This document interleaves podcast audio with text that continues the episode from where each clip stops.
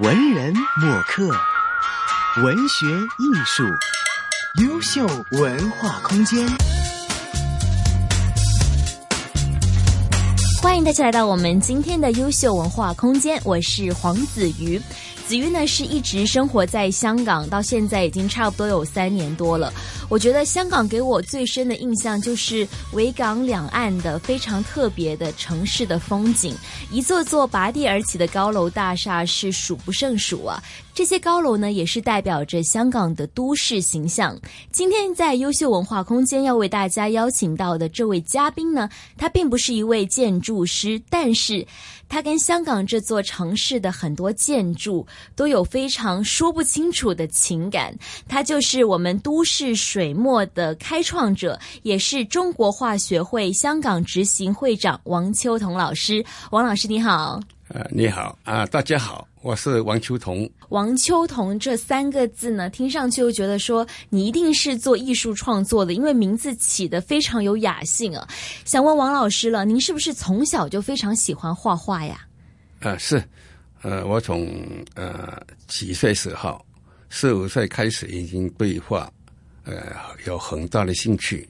嗯，呃，开始在用鸦片在地板上涂鸦。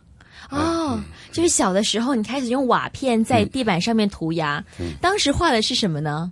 呃，飞机、大炮，那个人，呃，呃，公仔的这一类的。嗯，那那个时候画画，有人就赏识你了吗？有人说哇，秋桐，你的画作很厉害哦，有有这样子说吗？那个时候很小的时候，小时候读小学时候，我的左柄经常是拿去贴铜的。贴在这个广告板上。小时候你的画作就已经是在一些宣传栏上面了。嗯，呃，经常参加儿童画展来得奖。哦，原来是小小画家呀。嗯，那那个时候画的就已经不是飞机大炮了吧？小学的时候。啊，不是了，是。但是我爸爸反对我学画，他的学画会穷一辈子。可是不会吧？现在您的画卖的都不错啊。啊呃。但你那个时候，确实画家是生活比较艰难的。嗯，但是你是怎么样坚持下来呢？就是因为可能说你在画画上面得到了成就感，所以你一直都坚持下来了吗？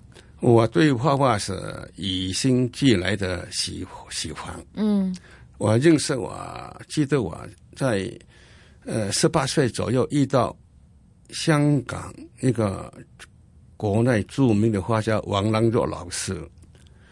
他我说王老师，我要跟你学画。他老人家看了我笑笑，跟我说：“学画是撞不到墙的。”我说：“我不是想撞墙，我很喜欢。”他沉默了一下，说：“那好，你过来，我画室吧。”啊，所以开始说我做他的学生了。哦，所以是您画画也要感激王老师。对。港姐王老师的启蒙。嗯，那个时候来到香港十八岁的时候，那个时候应该不是在用瓦片画画，而是开始用毛笔在绘画，在画水墨画了吧？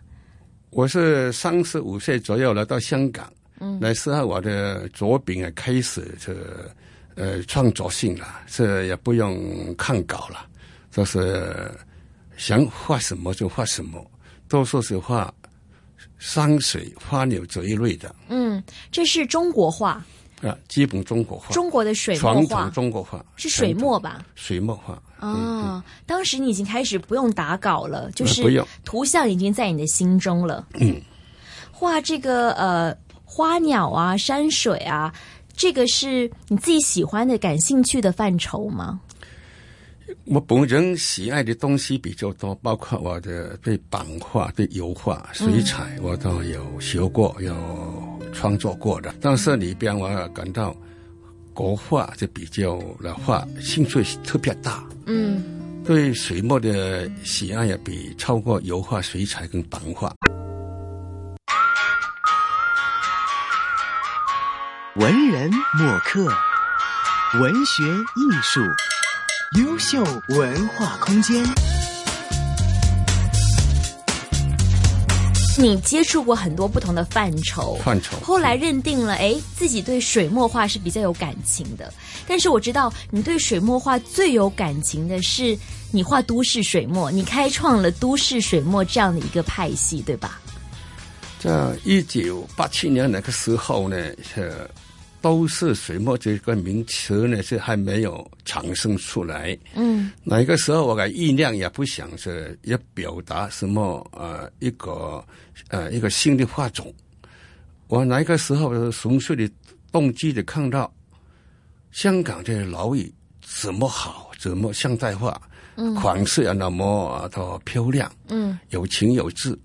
那中国画是作为一个很优秀的一千多年的文化传统里边，为什么只有山水、花鸟、人物、飞禽走兽这一类，当中没有都市城市化、城市这一种？嗯，觉得很可惜嗯。啊，对，我观察过以前，呃，强人他们有没有表达这个房屋啊，这个楼房的那一种画？嗯，看来看看去很少，没有。有啊，嗯我知道在北宋的时候，如果你说是呃古代都市的水墨画，我想嗯古代的这个北宋画家张择端的《清明上河图》应该就是在描绘都市了吧？您怎么看呢？那是可以说，呃，是古代的都市，在它里边呢，我所表达的都市可能目是两回事。啊哈，我认为都市也表跟城市的两个不同的概念。嗯都是的比城市在恢宏大度，嗯啊，那一种啊，它的工龄，它是跟城市者的相比的这些呃进步了很多，要呃全面了很多的。高楼大厦那种气概也截然不同的，嗯，这表达的手法不同的，都市是一个更加宏大的概念。宏大，嗯，恢宏大度那一种。嗯，但是呃，刚才说了，您画的是这个都市水墨嘛，嗯展示的是都市的面貌。可是，就像您刚才你也提及了，你说中国画比较是一些花鸟啊、山水啊，你怎么样把这些比较柔性的，可能在我们印象当中啊，都是一些花花草草的这种画画的方式，是表达到画这个都市水墨上面呢？我我开始呢画的是不多，我就想的比较多。嗯因为开始我开始尝试要用笔墨啊、呃中国画的笔墨，用水彩，以前我学过水彩嘛，用水彩那个技法呃加进来，然后混合了来表达，嗯那表达出来呃有个效果呢，我看起来也并不理想。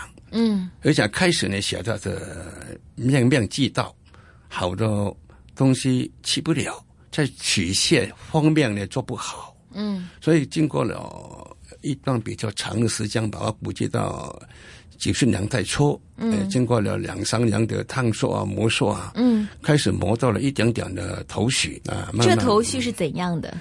头绪呢是啊那个时候要看同样的作品，几乎上看不到，没有，这没有。虽然我们中国在改革开放之后，八五有个八五思潮，嗯，八五思潮是一生画家他尝试在古老的传统模式上开创一条通往当代性的水墨之路。嗯咱们呃进行了好多水墨实验，在这么多水墨实验里边呢，也没有都是这个呃画可以让我来参考，给我一个启发，我都找不到。所以说我刚一开始都是自己摸索出来，摸索出来的。在水墨画都市的难处在哪里呢？用水墨画去展现都市的一个面貌，困难的地方在哪里呢？呃，这个说起来呀，就比较、呃稍微复杂一点。嗯，因为在我们中国画呢，表达出来的东西呢，不光是写物，嗯，主要的写出我们的思想啊，我们的内内内涵跟那哦种修养。就是说，中国画本身它的思想、它的精髓，不仅仅表现在一个具体的物象上面，更重视的是一种精神性的表达。传传神，不是传形。哦。形是呃呃，在画面上这个形态呢是有的，那神态呢更重要。在笔墨神态呢，就比笔墨形态更重要。那这样说的话，我觉得就更难了。你用水墨画去画都市，你还要把整个都市的这个神貌给画出来，对，那就很难啊。所以这个就是我认为最头痛的事情。你要表达都是那个形状呢，在西画、油画、水彩，它一早有了。嗯中国画狼若狼在，我们的中国画呢是传形之外，还有传神，嗯传声放在呃是比较啊、比较重要的那个思考上的。怎么可以用软性的笔墨表达了硬性的水泥建筑物呢？嗯又怎么的表达呢？把两者揉合一起提呢？既然也可以表达这个形状，也可以达到寄托表达我们的思想感情，嗯这都是的感情，现在都是的情感。我认为这个是，直到现在，我认为是最难度的东西。嗯，可是您已经攻破了呀，您算是攻破了吧？因为我看到你的画作，从早期画都市水墨到现在的一些作品，其实在整个画风啊，还有就是绘画的方式上面，已经有很多大的转变。不如下半节回来，我们继续跟听众聊聊您早期画都市是怎么画的，到现在又有一些怎么样的转变呢？这个历程是怎么样的呢？我们下节回来继续聊。